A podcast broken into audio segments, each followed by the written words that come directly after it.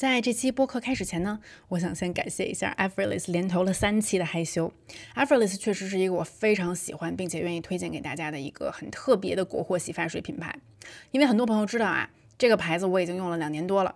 为什么会用这么久呢？主要还是因为洗完头发之后，它可以给我期待中的那种很亮很顺滑的质感。Effortless 为什么特别呢？它是一个数据驱动的洗护发品牌，讲究精准护发。在购买前呢，会通过一个独有的专利算法问卷，把头皮、发质、年龄、环境、压力、睡眠这些问题都考虑进去，再推荐给你最适合的产品。这样呢，能保证你的产品一定是最适合你自己的。另外呢，就是 Everless 的产品还提供很多种香味的选择。他家的香气呢，全部都是源于天然精油，和人工香精的味道有很大区别。我选的最新的雪山玫瑰，洗完头发之后呢，就能闻到一股淡淡的玫瑰花香，又融合了一点木质的调调，是那种很隽永、很高级的味道。现在用微信搜索 Everless 精准护发的官方公众号，报暗号竹子，就可以拿到和双十一优惠叠享的无门槛二十元优惠券。大家好，诺尔刚刚睡了。啊，我这段时间真的特别的忙，今天就是感觉到，哎呦喂，把他给他洗完澡，给他弄上床之后，是有一点小疲惫，嗯，然后打开麦克风，现在就是我就是好不容易在床上躺下来了，然后所以说咱们就是情不自禁的有一点这种。深夜四下无人，然后想为自己就是高歌一曲，没有没有没有，就是大家好，欢迎收听害羞，我是主子。没有，我其实很期待今天跟大家聊这个话题。所以说，虽然啊有一点疲惫的此刻坐在床上，但是我的大脑还是很兴奋的。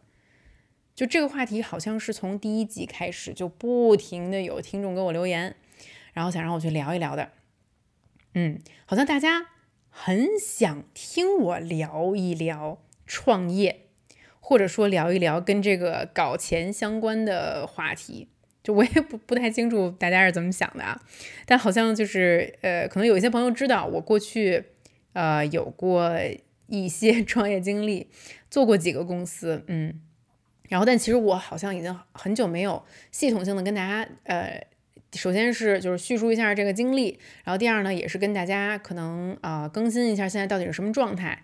哎，之前那些公司还是是活着呢，还是已经死了呀？你现在的这个公司经营状况如何呀？对，就是现在我在经营一个呃女装电商的公司嘛，嗯。然后也有朋友想知道说，竹子这个做老板的感觉怎么样啊？你这个你这几次创业，你的这个启动资金都花了多少钱呀？包括可能买过 T R 衣服的朋友。也也可能想知道，就是说你为什么要选择做服装？嗯，你是怎么想的？你怎么就觉得你可以做电商女装这么竞争厮杀这么激烈的一个行业啊？你怎么想的？嗯，然后还有还有一个就是被提及非常非常多的问题，就是很多朋友想知道，就是像我这种跟我最好的朋友以及我老公当合伙人的，你们到今天怎么还没有撕逼？或者说你曾经跟人撕逼过，你怎么还没离婚？你怎么还没有家破人亡？你是怎么处理跟合伙人之间的关系的？包括你是怎么带团队的？如果你们遇到了矛盾和冲突，你们是怎么解决的？但是呢，就像我刚才说的罗列的啊，咱们关于这个话题可聊的实在是太多了。所以说这一集呢，就是我打开麦克风之前，我决定，咱们今天在害羞里面，就是跟大家聊一聊我过往的这个创业故事，这个创业经历。嗯，如果大家听完故事觉得说还挺有意思的，那咱们下一集呢，可以接着安排这个话题里面更加具体的其他内容。嗯，如果你们要觉得没劲了，那咱们就换个话题。但是首先在 讲我这个故事之前呢，我要郑重的跟各位 听众嘱咐一句，就是我接下来要跟大家分享的故事，我要说的关于创业的心得也好，还是什么道理也好啊，对于想去创业或者正在创业中的人，没有半点儿，没有半点儿指导性的意义。就如果说大家想听关于呃创业还有商业的一些真知灼见，请你现在立刻关掉你正在收听的这档节目，然后出门右转。咱们现在播客平台里面啊，有很多做的非常好的这种播客，类似于呃，我给大家推荐几个啊，呃，刀姐的这个温柔一刀，还有类似于就是商业外将啊，创业内幕啊，嗯，备忘录啊。啊，还有商业就是这样，我很喜欢商业就是这样这个节目，都非常有见地，也是我平时会吸收这个商业知识的地方。我这一期呢，我都前面都说了，咱们就主要以讲故事为主，所以大家也就是听一个乐。因为我一会儿你们就知道，就是我这个人实在是太没溜了，就是我是一个特别野路子的人，你知道吗？就是我的我没有，就是我没有。正规的训练过什么商业思维，就社会就是我的大学啊，社会就是我大学，YouTube 就是我大学。所以说人家创业成功了，人家是有勇有谋啊。我回顾自己的历史，我基本上只有勇没有谋，所以说就是创业成功不了嘛。所以大家从我这失败经验里面汲取一些教训也可以。嗯，就是就是在我过往的这些。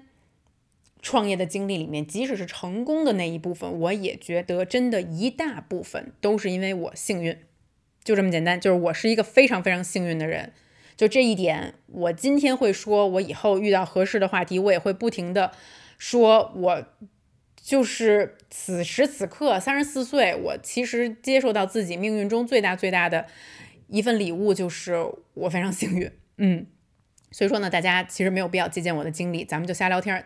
好吧，好，那咱们正经开始说。我这个其实创业吧，我创 我创过不止一次，准确的说，大大小小有三次。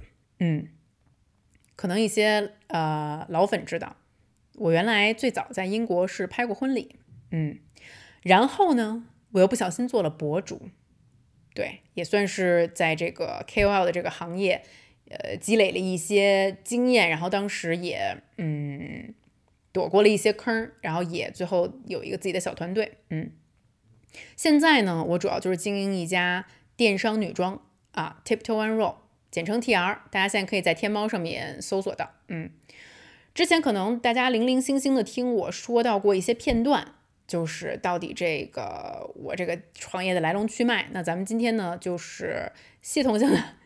系统性的回顾一下邵静竹同志的前半生。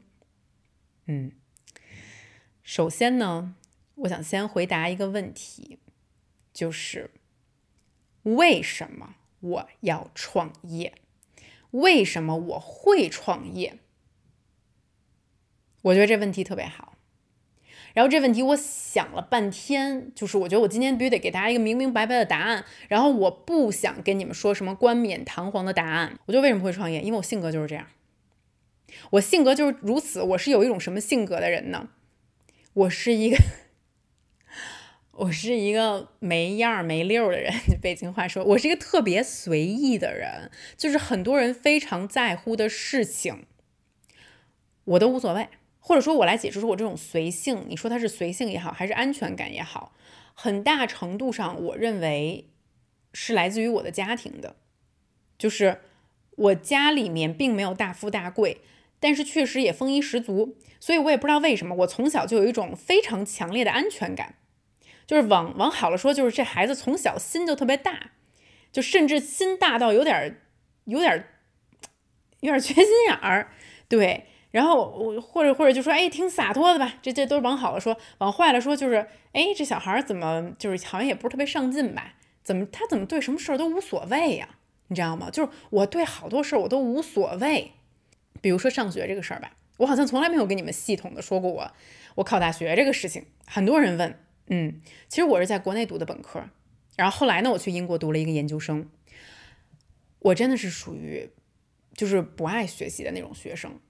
啊，就是我，我可以给你学一个中等偏上，反正每次就可能徘徊在我们班啊十名左右吧，我也不会太让你过意不去。但是我不爱学习，就是你要使劲拿着小鞭子抽着我吧，我也发挥不了什么潜力。而我而且我讨厌学校，对我真的讨厌学校，而我就是还讨就是不好意思，老师们，我真的不应该说出这句话。但是当时我老跟老师作对，以至于到了高三那年呢，我就进入了一个非常尴尬的境地。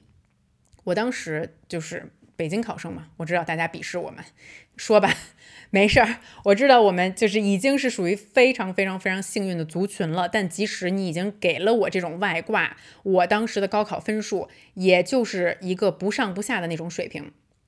我要好好发挥呢，我可能能给你考一个呃五百七啊，五百七、五百六、五百七这样的。我要不好好给你发挥呢，我可能就给你考一个五百一、五百二这样啊，满分七百五啊，就我。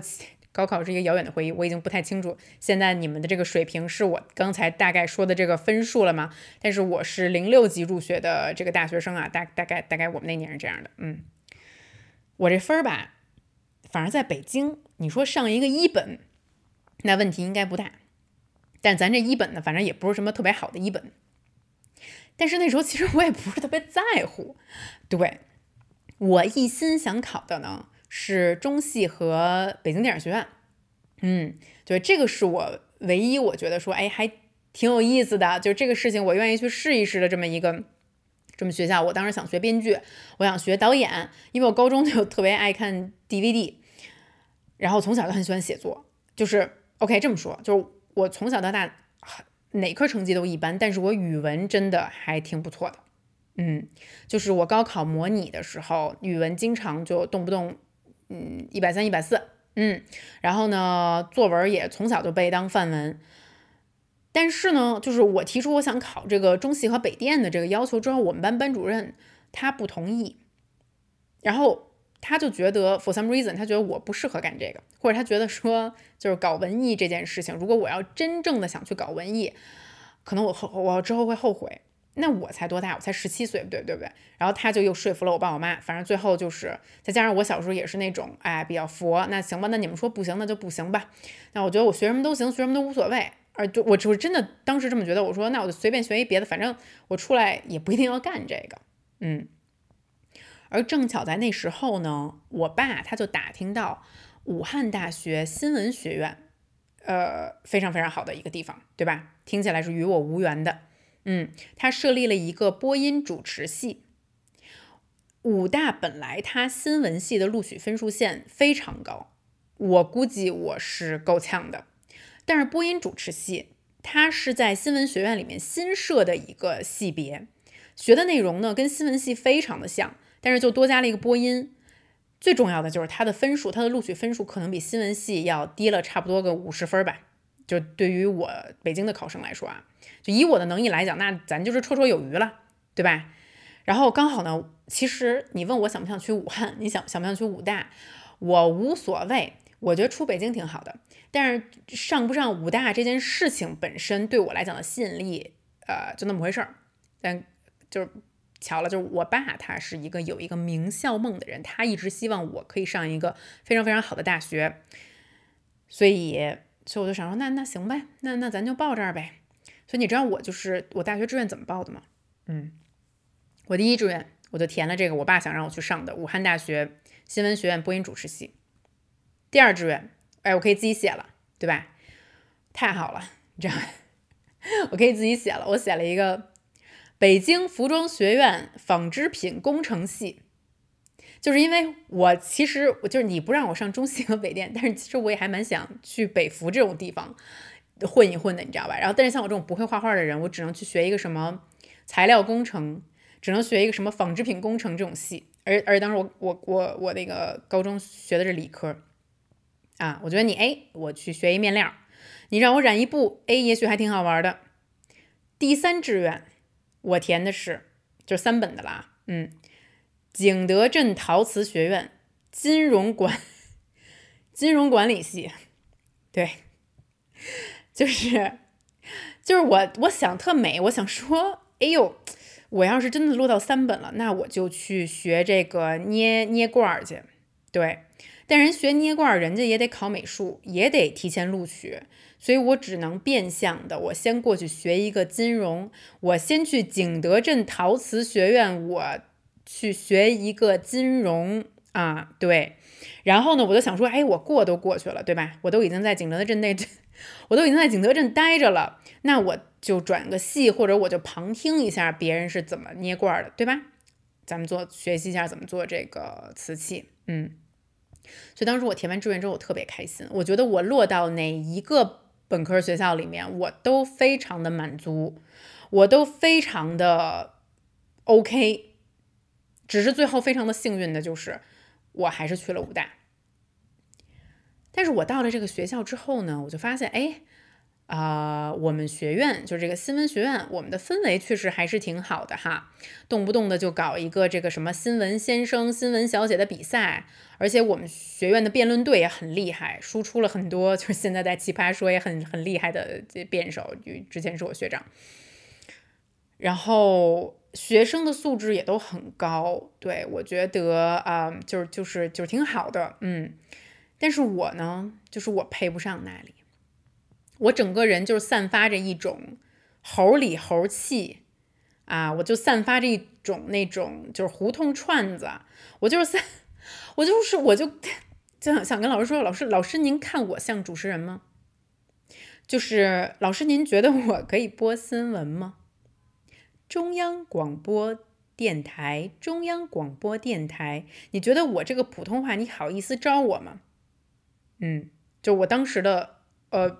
普通话这事儿，我觉得咱们也许可以换一个时间说一说啊。就大家现在所听到我的普通话，是我在吸取了许多网友的建设性的意见上面，然后我觉得自己对自己进行了一个自我升级啊。就是我有在，我有在认真的说普通话，不然的话，我就是就就是我本来方言感还蛮重的，嗯。所以说，所以说就我。刚大一我就基本处于一种这种自暴自弃的态度吧，然后那时候老师就基本跟我说说，哎哎也行吧，邵静茹同学，我觉得，嗯，也许你可能更适合幕后，嗯，但是其实我自己心里也非常这样觉得呀，啊，我觉得你比较起让我在台前做一个出镜记者，做一个主持人，我更喜欢去学习一下，哎，这个节目是怎么策划的，我更喜欢电视编导这个角色，嗯。我更喜欢学习一下，比如说剪辑软件是怎么用的呀，然后去我们学院的这个器材室里面捣鼓一下摄像机是怎么用的呀。嗯，就这些事情呢，其实跟我从小擅长的事情如出一辙。就我从小最擅长啥呢？就楼下如果有一堆小孩玩儿啊，混熟了之后呢，我就给大家组织，我说，我说今天。啊，咱们今天咱们演一出这个，嗯，《西游记》里面的孙悟空三打白骨精的戏啊，大家，A 那个强子，啊，小强子，小强子，你演孙悟空，好吧？这个王春梅，你演白骨精，李乐，你演白骨精旁边那丫鬟，牛牛，你演这个唐僧，然后我演妖怪，行吧？首先呢，妖怪呢是从这个这边这个呃自行车后面出场，哎，我先出场了之后，然后白骨精过来接戏，哎，开始。所以就是你知道，朋友们，你们知道我经常接到的一个问题就是，竹子，我很年呃，我我作为一个年轻人，我不知道自己以后到底要干嘛。Again。我觉得我无法在这个问题真的太难了，我真的无法给出你任何建设性的意见。但是我觉得你可以回忆一下你童年最擅长、最爱干的、干的最起劲的事儿是什么？对我来说，就是就是搞文艺。我从小就很喜欢出风头，很喜欢表达自己，很喜欢表演节目，不然我也不会在这儿。哎，今天给大家支一单儿，给大家。录一个单口的播客，对不对？嗯，所以说当时我从武大毕业了之后呢，我根本压根儿就没有想说进什么电视台，进什么广播台。我觉得这些事儿就是我，我先拿这么一个文凭，人家让我真的去给人播去，我就我觉得没戏。所以我当时一心的就是想出国，但是我出国干嘛呢？我也不知道。我出国我就是想玩儿，我就是想出去玩儿去。所以说呢，就跟我申请本科一样。就跟我申请那个大就填那高考志愿一样，我研究生也是胡申一切，全是我自己申的，你知道吧？当时就是我我怎么着来的？我什么什么申谢菲尔德，我申一个国际政治学，我伦敦政治经济学院申一新闻，我艾克斯特大学申一电影学，我曼大申一个什么文化艺术管理，我全申了。我当时想的是，就如果我能去伦敦最好，去伦敦我学什么都行，对吧？但是好，当时我伦敦只申了一个学校，就是这个伦敦政治经济学院。然后当时我因为雅思分不够，就是他要求那个写作要考七，我就死活考不到七，然后就没去成。然后我想说，好吧，那我剩下的，哎，我还真，哎，你别说，还真拿了一大堆 offer。我就选了半天，我说那我就去城市最大的吧。我就说，哎，尼郭尼瓦，你倒霉，哎，曼大。曼彻斯特也算是英国北部一个大城市，我就去那儿了。对，啊，所以我就去了曼城。啊，嗯，英国的研究生啊，我说实话啊，啊，我自己的感受啊，就可能因为我我也是没没好好读，反正我觉得挺水的。他就一年，然后那一年我在曼城呢，我就是各种的听演出、看演出，我到处旅行、交男朋友。哎呀，就是。对，这怎么说？品尝世界，品尝。我刚说品尝世间美味，品尝世界美食。嗯嗯，You know what I mean？反正所以那一年呢，我基本上就是我我我有刻意的不跟中国同学一起玩儿，不是因为别的，就是因为当时我想的是，我可能也就待一年，那我就好好练英语呗，我赶紧跟能跟我说英语的人 在一起，你知道吧？但是，就是我读完一年书之后，我发现，哎，我这英语怎么还没练好呢？我就毕业了呀。然后，但是那个时候，你看，幸运这件事情又再一次的降临到了我的头上。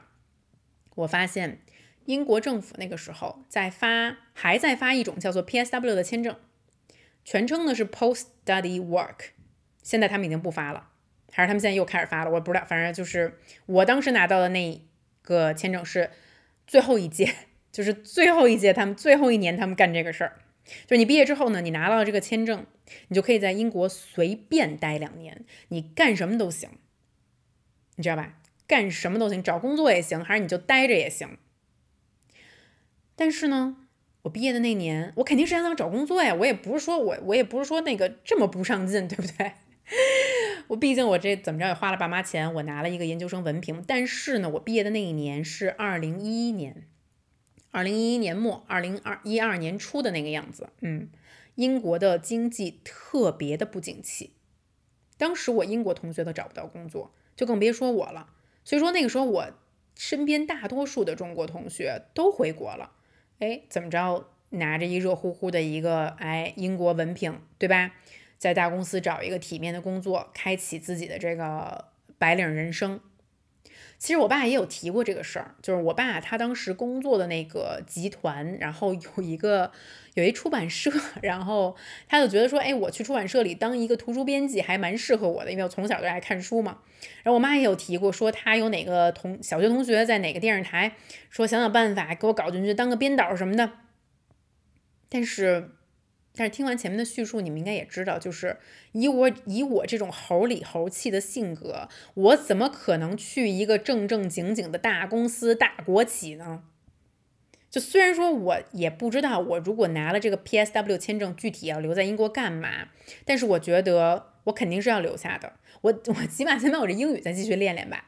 啊，我这一年我英语还没说利落呢，所以说我就拿了这个签证，然后以迅雷不及掩耳之势之速度。就从曼城搬到了伦敦，嗯，那一年真的挺可怕的，就连我我当时我身边的英国同学都找不到工作，就我记得年轻人的失业率，嗯，可能得有三四十吧，嗯，很很很夸张。而作为外国人，就除非你是学计算机，或者你是学金融的，可能会更容易找到工作一些，就能去那种大公司应聘。像我这种没有什么硬性技能的文科生，我真的是没有任何希望。就我能干嘛？我当时就想哈，我在大街上溜达，我就想说，我他妈要是会修鞋就好了，我就给人修。我看那种在，我就在路边能能开一修鞋摊的，我说我给人修鞋去，对吧？就是或者说我能我能修手表也行，或者我给人家我摊煎饼也行，我做我给人家做牛肉面也行，你知道吗？我就是在那种周周日的那种啊。Sunday Market 那种摊儿上面，我看到有卖牛肉面的，卖中国牛肉面的，我就想说，哎呦喂，就是因为我妈现在不在伦敦，我妈现在要是在伦敦，我们俩就立刻可以支一摊儿，我们能把他们给干掉，嗯，就所以你看，所以就是朋友们，你们看，我需要坦白的一点就是，我当时虽然说混了一个英国的一个研究生的一个文凭哈，但是我从骨子里面，我觉得就是有一种小商小贩，就是小商小贩摆摊儿这种心理。有人说，就是可能创业的人是那种比较有商业头脑的，然后商业嗅觉非常敏锐的那种人，但是我不是，我真的不是，就是。人家是那种可能在生活的方方面面都可以看到商机，找到机会之后做市场调研、写商业计划，然后去 pitch 投资人。人家是那种在大公司里浮潜、资积累这个资源和人脉，然后有一天自己足够强大了就出来爆发的。你知道吗？我我都不具备以上任何的精神，你知道吗？我一直以来我就是想摆摊儿。想去卖牛肉面，或者想去学一门手艺，然后我分析我这个骨子里面的这个，我我分析我骨子里面这个小生意人的基因呢，有可能跟我们家祖上有点关系，因为我妈他们家往上翻好几辈儿吧，就是商人，嗯，就我妈的这个太爷爷吧，反正我妈跟我说的啊，叫马马叫马六，是叫马马六，对，嗯。嗯，是北京城里当时特别大的一个黄包车公司的老板，后来也不知道怎么着又做了这个玉器，嗯，就是这个珠宝首饰啊，玉器一路供到了紫禁城。所以说我妈当时在她很年幼的记忆里面，她童年的时候，家里还是住在胡同里的大四合院，人家可是大小姐风格的。然后从小到大，她这个上小学了之后，就当时都得写这个家庭成分是什么。然后她同学都写的什么这个工人呀、农民呀，我妈当时写的是仨字儿资本家。他们胡同里就她一个人写资本家，所以说就是一天到晚的挨批。但是在他的童年记忆里，他们家那个玛瑙啊、玉器呀可多了。然后夏天特别热的时候，他奶奶就会让他含一块玉在嘴里。当然呢，后边这些东西好像听说都被砸了啊，然后呃，就所以他大小姐就也也变成现在的马女士了啊。然后我爸那边也是有点经商的基因的，上海人嘛，对吧？沿海，头脑灵光。然后我爸的这个就是往上翻几辈儿，好像也是太爷爷吧。当时，当时据我上海的亲戚说的啊。真的不知道是真的，不知道真的假的，就很有可能有就非常多夸张的成分在里面。说我爸的这个太爷爷是当时上海滩的股神，炒股的股股神。但是我对此也深深的怀疑，因为我想说当时的上海滩到底有股票吗？啊，不知道是不是真的假的。但是那个时候我太爷爷大公子的这个这个婚礼啊，据说杜月笙都是到场庆贺的。后来也是解放了，然后我这个。这我也不知道太爷爷还是太太爷，反正乱七八糟的吧。这个我的这个老祖宗，他就被这个国家招过去，一个国有银行给了他一个职位，但他不知道为什么他不愿意干，一天到晚坐在他那个小楼面前，他那一栋独栋小楼里面前唉声叹气。后面呢，家底儿也花完了，就家道中落了。哎，对我这个富二代的命运就是这么被断的。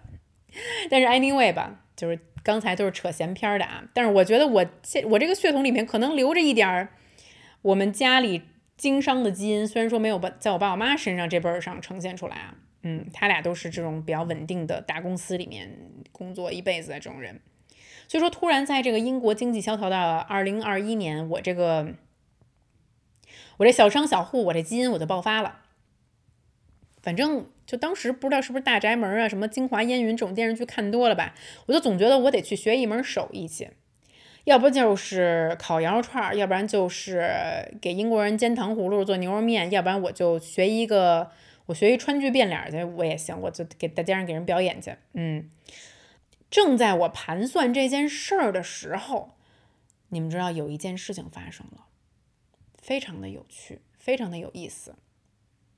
佳能五 D Mark Two 横空出世。五 D Mark Two 是什么？你们这些九零后应该都不知道吧？不对不对不对，九零后应该知道。你们这些九五后应该都不知道吧？当时你们多大啊？我想想啊，十年前，也就是上这个初中、初中、初初中、高中的样子。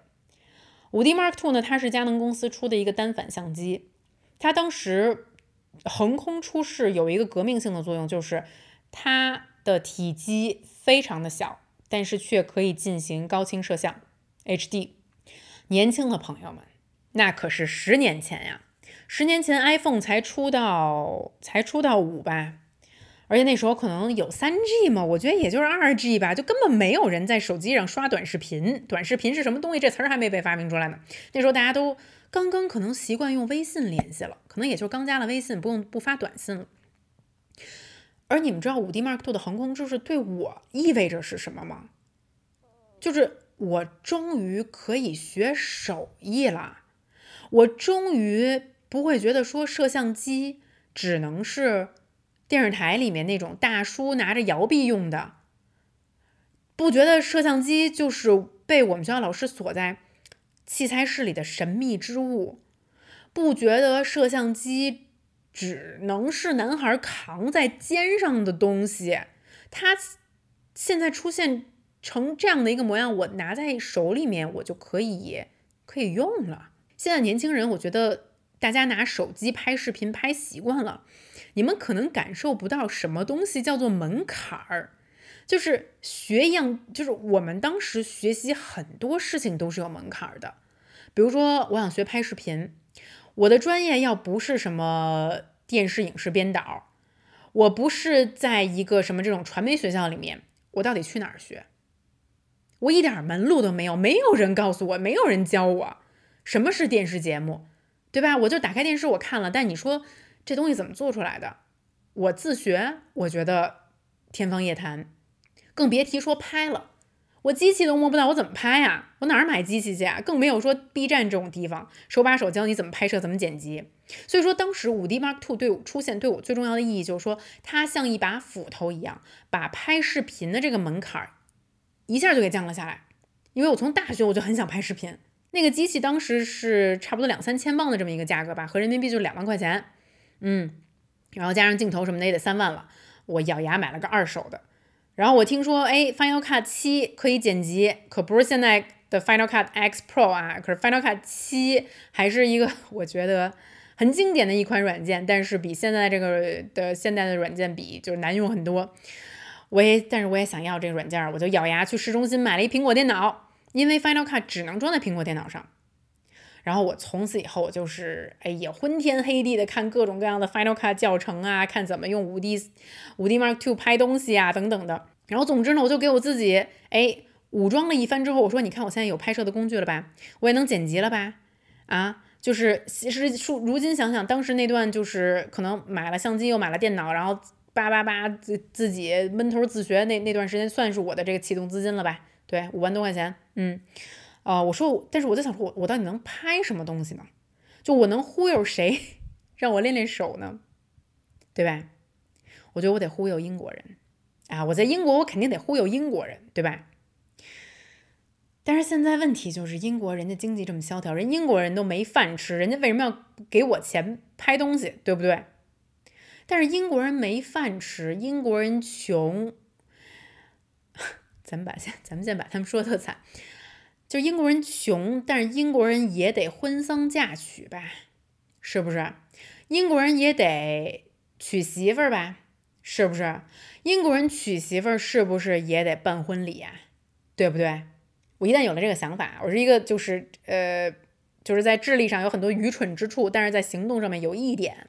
我一直觉得是我很大的一个优点啊，就是我行动力特别强。我一旦想到一个事儿，就立刻去做，我就立刻 Google，我说 Google 我看这个呃什么 London wedding photography，wedding videos London，然后我有了一个重大的发现，我翻阅了当地几个这个婚礼摄影公司的网站，然后我发现英国人。他们还没想到用五 D Mark Two 这种高清摄像的小单反拍婚礼呢，他们还在用 DV 机拍婚礼呢。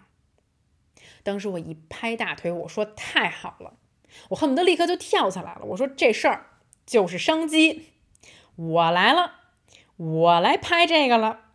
立刻，我在这个英国他们政府的网站叫 Company House 上面注册了我公司的名字。就是想了一晚上吧，我当时起了一个名字叫 Love Storage，love 就是爱的那个意思，storage 就是储藏、储存的意思。我想说，我这公司是一个储藏爱情的地方。其实，其实这个名字我我至今我我觉得还是蛮好的，但但是怎么说呢，就是它还是有一定的歧义。你知道，包括现在我这个呃服装电商公司也是 Tiptoe One Roll，就大家经常记不住我们叫什么。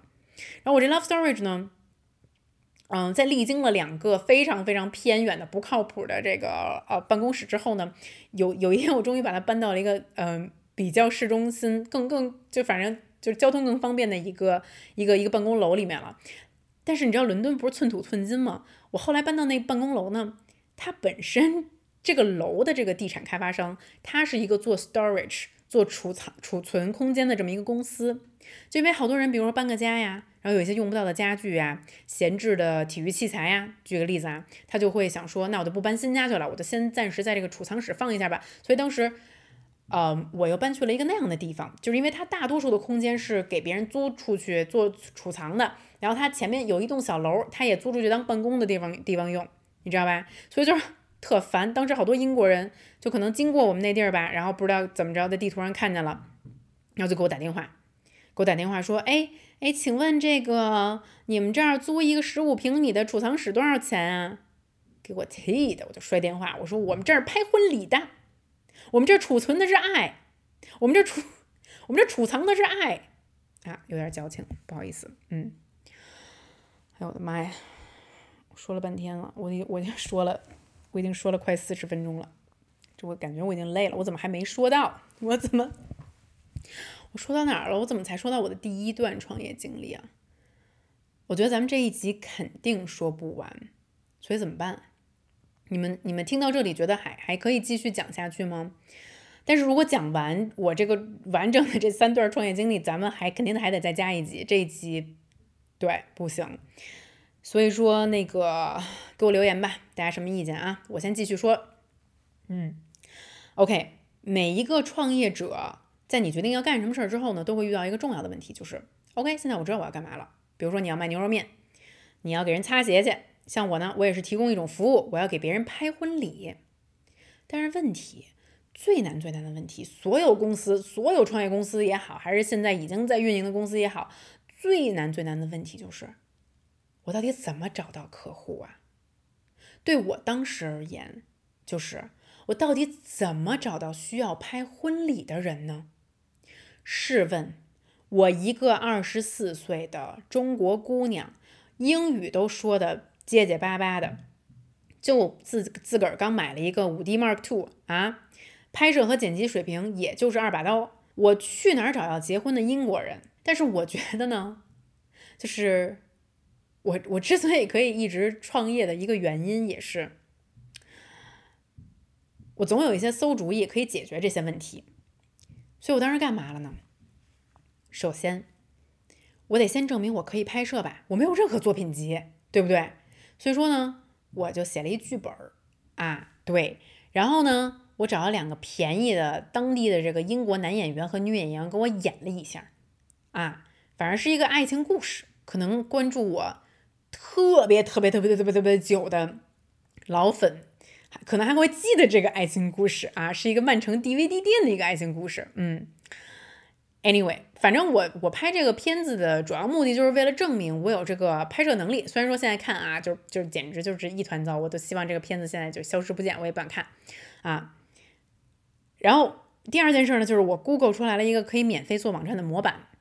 对我想说，我得做一网站吧，对吧？所以我就把我关于我自己的介绍，然后和把我这个视频，我这公司叫什么名儿，我的联系方式，我都上传了上去。紧接着第三步就是。非常重要，像我最初搜索 London wedding video 一样，我要确保别人搜索这个词有这个需求的时候，他可以第一个找到我的网站。他怎么找到我？他为什么觉得他想要去联系我呢？我一个初出茅庐的中国小姑娘，我在伦敦的市场，我有什么优势呢？我知道，我的优势就是我便宜，我便宜。我在谷歌上面把一切关于什么 cheap wedding video 便宜的什么婚礼影片的这种相关热词，大概几十个，我全买了。我怎么个便宜法呢？当时啊，当时那个时候在伦敦市场的平均价格拍一场婚礼可能是别人收个两千镑啊。当时的汇率还是一比十，现在跌下来不少了，两千磅那不少呢，两万块钱我就收两百磅，因为那个时候我知道我不是靠这个东西赚钱，我只要以一种非常恶劣的 低价竞争，我就一定可以分到这个市场的一小部分蛋糕。我这个时候是我积累作品的时候，所以我就希望别人来找我拍就行。这招呢？很快就奏效了，真的很快。我真的，我跟你说，我现在想来，我都不知道这些英国人怎么想的。我那网站简陋成那样，我那第一个视频就给我拍成那样，竟然就开始陆陆续续有客户找了上来。主要是因为我便宜，我觉得。所以我我跟你们说特逗，我这第一批客户都是什么？都是都是都是干嘛的？伦敦的建筑建筑工人啊，保加利亚的呃保姆阿姨，尼日利亚的酒吧保安。我真的是从工人阶级，从咱们工人阶级做大做大做强的，大概就是什么一段时间之后呢？随着我自己的这个拍摄呃水平也在上升啊，呃，随着这个工作变得越来越轻车熟路了，我的客户也逐渐变成了中产阶级。然后等我把这个公司大概做了三四年时间之后呢，我最后就是还会拍到那种在泰晤士河上面狂欢三天三夜那种。非洲大富豪的婚礼，我还会拍到那种就是来狗仔队来围观的那种很很有名的一个呃苏格兰的足球教练的女儿的婚礼，然后还就是接近过拍过这个巴斯侯爵的婚礼。所以说，其实在这里我先不说我这个创业结果如何啊，嗯，仅仅是这一段生活经历，其实在我现在看来都是很宝贵的。就到现在 为止，因为伦敦本来就是一个国际比较国际化的一个都市嘛，对吧？所以那里聚集着各种民族文化的人。因为这个拍婚礼的经历，你让我现在就是说各个文化的婚礼是什么样的，我都可以如数家珍。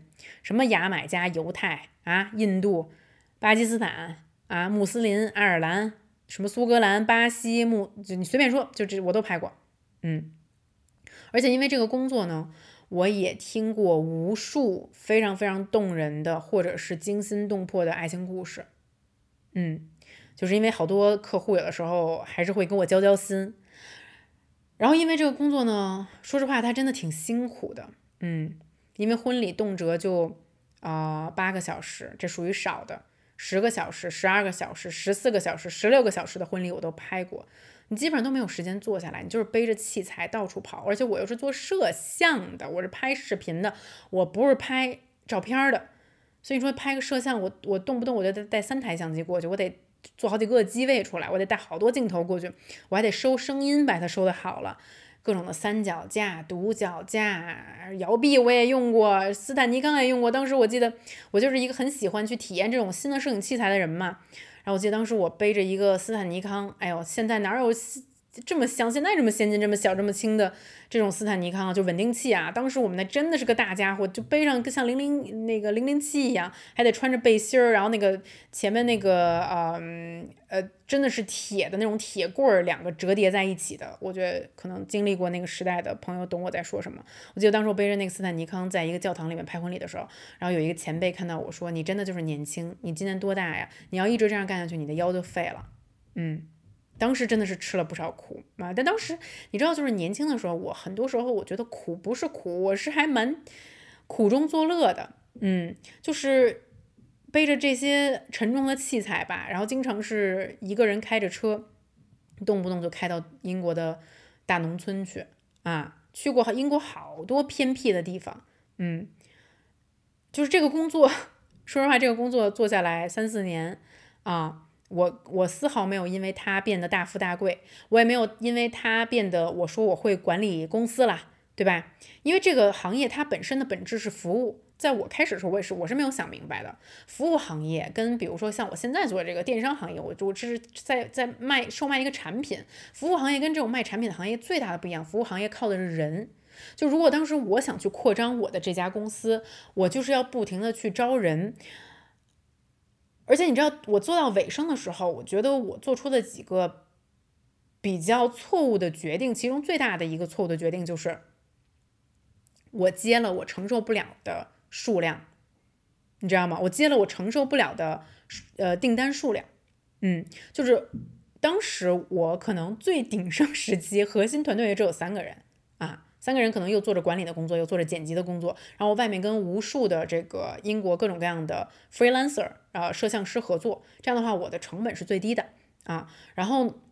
相当于我可能会呃跟他们合作，形成一个信任关系，然后把他们发到各个地方去拍婚礼，然后把这个东西拿回来剪。但是我们剪辑的人只有三个，我就我就在外面其实也挖掘了一些可能当时中国的留学生啊，可以帮我剪呀。但是还是就是剪一场婚礼，其实非常的冗长，非常的繁杂，工作量非常的大，以至于我以为我可以 handle 一年。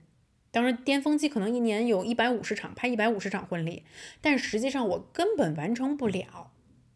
但是这个活儿我已经接了，就但是我就算带着我的同事，我没日没夜的在这儿剪，我给他发出去我剪，但是就是就是做不完，就是剪不完。而且而且婚礼所有的人，所有的客户都会有反馈，你给我改这里，给我改那里，他其实他做的时间成本也是远远的高于我的想象，所以我在这一个部分。完全就是溃下阵来，也就是这个其实也是其中的一个很重要的原因。当时为什么我决定，后来我决定不做了。总之就是三四年来吧，我这个公司一直处于一种刚好温饱的状态，而且婚礼是一个非常季节性的工作。我记得 夏天的时候，尤其英国人都扎堆夏天结婚，夏天天气好啊，那英那冬天就是我们基本上就是我得吃大白菜。就我要是夏天这个钱我没规划好，我到冬天我就没钱了。还好，就是创业之初我也没投进来多少钱，对我这个生意从从从从头到来，从头到尾都是一个小本买卖，以至于我决定离开公司去干别的那一天，我这个公司就是也没有什么损失。所以说，你现在让我总结啊，我怎么形容我的第一份工作，正式的工作，也是我自己创造出来的这么一个，就是我这这样的一个第一份创创业经历呢？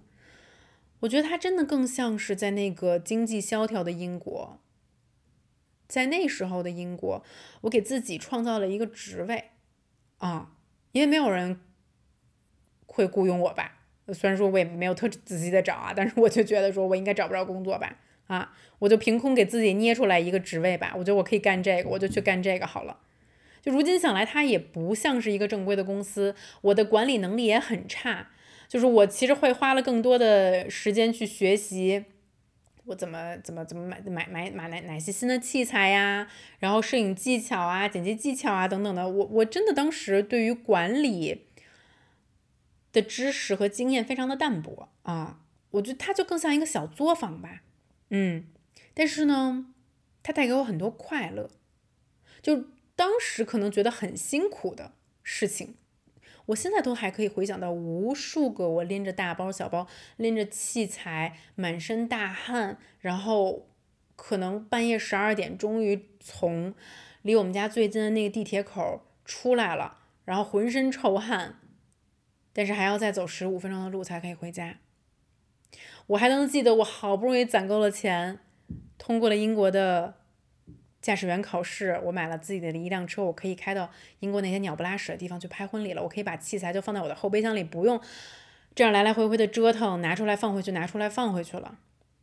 我还记得我在婚礼上遇到了许多有意思的人，我许多重要的出现在我生命中重要的情感中的人，我的重要的前任也是也是也是通过我的工作认识的啊。对，你想啊，一个婚礼动辄宾客啊。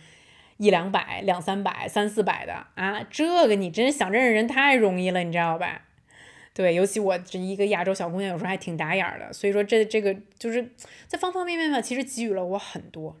嗯，那个时候我觉得是我二十四岁到二十七岁这个生命的阶段中非常自由，我的精神非常的丰满。我整个人精力非常的充沛的一个时期，然后我也感谢这个工作，带我长了很多见识，带我去了很多地方。虽然说商业上面我觉得没什么好聊的，你知道吧？就是一个填饱肚子的事情，嗯。但是它在我生命中留下了一段非常非常非常美好的经历，嗯。OK，同志们，真的要打住了，我都已经说了五十分钟了。那我们第一集创业的故事，我先说到这里吧。如果想继续听的话呢，就给我留言。接下来呢，我找了一些问题，我们回答一下好了。嗯，这位叫做 Sandwich Lin 的朋友问说：“请问竹子一直有意识自己是一个领导型人格的人吗？或者说定位成创业者身份，还是有什么契机呢？对于很多小姑娘来说，这是一个很冒险的举动，或者是很大的突破。是不是有些人只适合作为打工人呢？这是二十多岁的我的一个非常大的困惑。我觉得听到这里，可能对于这个问题的答案有一部分，通过以上的描述，你也能大概猜到我想说什么。Again，我的。我的人生经历其实好多时候可能不值得借鉴，因为很奇葩。就从我毕业到现在，我没有，我我从来没有，就是呃，我的身份一直是老板。就咱先咱先不说咱是不是光棍老板，还是说咱们咱们这个带领一个团队啊？但是我就没有去公司给人工作过。我觉得一部分呢可能是机缘巧合，像我说的，当时我毕业的时候，哎，有这个签证留在英国。但是呢，我却觉得找不到工作，那我就没有工作，为自己创造工作吧。不小心就开始创业了。但是另外一部分可能是性格使然，就是在做人生决定上面，我一直都是一个挺果断的人。嗯，就是该离的婚咱就离，该分手的该分的手咱就分，该做的事儿咱就做啊，无论前方有多少困难。然后之所以会有这种果断，我现在总结，我觉得非常非常需要感谢我的爸爸妈妈。嗯，就是原生家庭给了我非常非常多的安全感，可以让我很勇敢的去做这些决定，因为我总觉得可能会有人给我兜底，就是如果我搞砸了的话，我我永远可以回到这个温暖的家，我爸爸妈妈不会怪我的，就是但万万一我赔了，我也不知道他们会不会，他们都会为我偿债偿还债务，应该会吧，但是我我我会我我不会去做这个事情了，嗯，但是就是其实我我一直都没有。我挺早就独立了嘛，我拍我开那个 Love Storage 的时候，基本上就不太管家里要钱了啊，嗯，但是好像知道有他们的存在，有他们也许会替我兜底，会给我一种心理上的一种莫大的安全感。我觉得有没有这种安全感的小孩儿，会在行动上面有不一样的反馈，嗯，然后这个也是我自己当了妈妈之后。我开始回溯过去的种种经历的时候，我觉得爸我的爸爸妈妈做的非常好，我也希望我可以留给我的女儿的。还有呢，可能就是，哎，我一直是那种人定胜天，你知道吗？人定胜天的那种匹夫的性格，我就觉得说，我这么年轻，我一定要闯出个未来来，你知道吧？我我我的我的人生一定要轰轰烈烈。所以说，就是因为这，因为以上种种这个性格原因，还是乱七八糟的，我的主观能动性已经很一直很强，但是呢。Again，我觉得人的性格千差万别，并不是说当老板就好。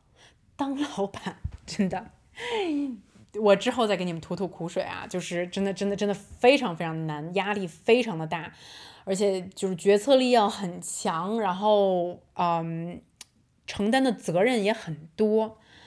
有时候我觉得人生最完满、最适合你的一个结果，并也也许并不是。并不是出业出来创业当老板啊！如果你能找到一个非常非常值得信赖的一个人，一个你欣赏的、你敬佩的人，你能在他旁边啊，也许做一些辅助性的工作，就像诸葛亮一样，对不对？诸葛亮很聪明，但他不一定非得要去当刘备，对不对？他不一定非要去当这个君主、这个帝王，也是很好的。嗯，Sanyo 是这么念吗？Sanyo 这位网友说。竹子怎么看待职场三十加的危机？因为有些职业可以说是越吃越香，因为有些职业可以说是越来越吃香，但是有些职业就容易被淘汰。对于容易被年龄增长所凝视的职业，竹子有什么建议吗？我觉得大家一定要抓住，比如说二十岁的尾巴，三十岁的开头的地方。如果你一旦对你的职业不满意，或者你一旦觉得你的行业是黄昏行业的时候，果断的离开，选择一个新的地方，或者多去跟别人聊，多去尝试，多去打探一下还有什么别的可能性，这是其中的一个方法啊。就如果说我的思路是啊，不停的就是就像我这种不停的折腾，不介意折腾的这种，那我建议你一定要多去看，好吧？但是如果你的性格就是说无所谓。啊，我就是想找一地儿，嗯，踏踏实实的，对吧？我三十五岁的时候，我四十岁的时候，我也没什么危机，我公司也都挺好的，福利也都待遇也都挺好的，那我就趁你，你赶紧毕业之后，你就进一大公司吧，你就进一国企，你就进一个，你就当试着考公去，你就去一个大而稳定的公司。但是无论以上两种选择，你选择哪个，嗯，我觉得三十加的职场人还是要着重去提高一下自己的管理能力。嗯，就是你可能不能老把自己当做一个兵的这么一个心态，这样可能会有点危险。起码你表现起来是你是很有这个主动意识的，很有换位思考的意识的。还有一件很重要的事情就是你一定要积累，试图积累一些人脉的资源。万一咱这工作黄了，咱可以去别的地儿，对吧？回答今天的最后一个问题，大的凯问。嗯，他问说：“竹子，你真的可以平衡好工作、兴趣和家庭吗？”OK，工作、兴趣和家庭，首先我觉得前两前两者是比较好回答的，就是我无法想象在一个我不感兴趣的地方工作是什么感受，就是我无法想象我每一天早上起来九点到达这个办公室，晚上六点离开，我付出我人生这么多的时间，在一个我不喜欢的地方工作是什么感受。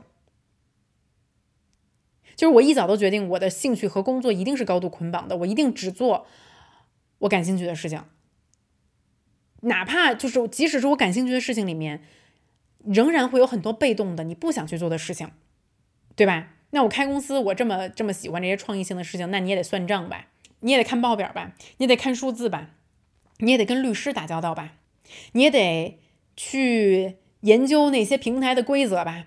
就这些事儿都是不是你不是你想干的，但是在大面上，我觉得我至少是我我会选择一个让我比较有兴趣的工作。那至于怎么平衡家庭，OK，在我没有结婚前，首先当时我就认定我要找的伴侣一定是一个 feminist，就是他一定认为我的妻子不会因为她是一个女性，我就让她制约在家庭里面了。我一定会支持我的妻子去全力以赴去做她想去做的事情，otherwise 我不会跟这人结婚，好吧？所以说我的丈夫现在就是这样的一个人。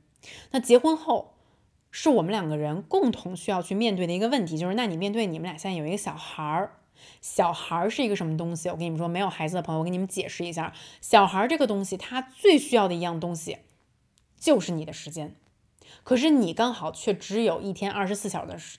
二十四小时的时间，而你刚好却又创业，创业你可能要付出的在工作上的付出的时间和精力，可能就要比人家打工要多，也没有人家那么轻松，怎么办？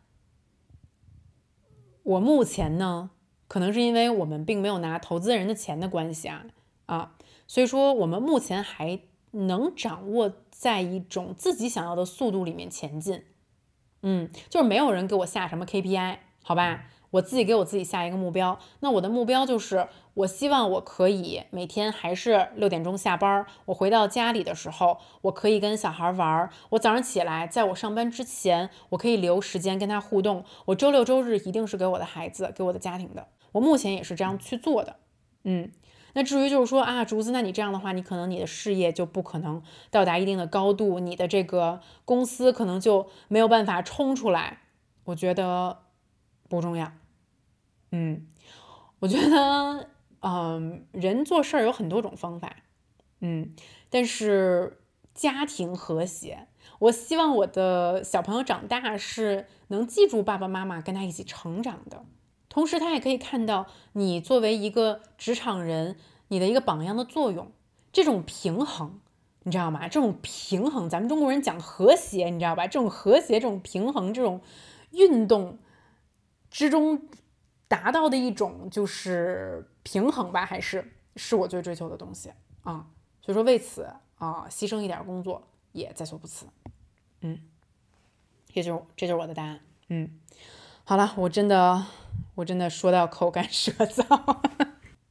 那关于创业的这个话题呢，我这次就先说这么多。现在呢，你可以在小宇宙、喜马拉雅、网易云音乐、苹果播客和 Spotify 上面订阅害羞。在每一期的节目开始前呢，我也会在我的个人微博“你好竹子”上面发布下一期要讨论什么话题，期待着更多听众与我互动。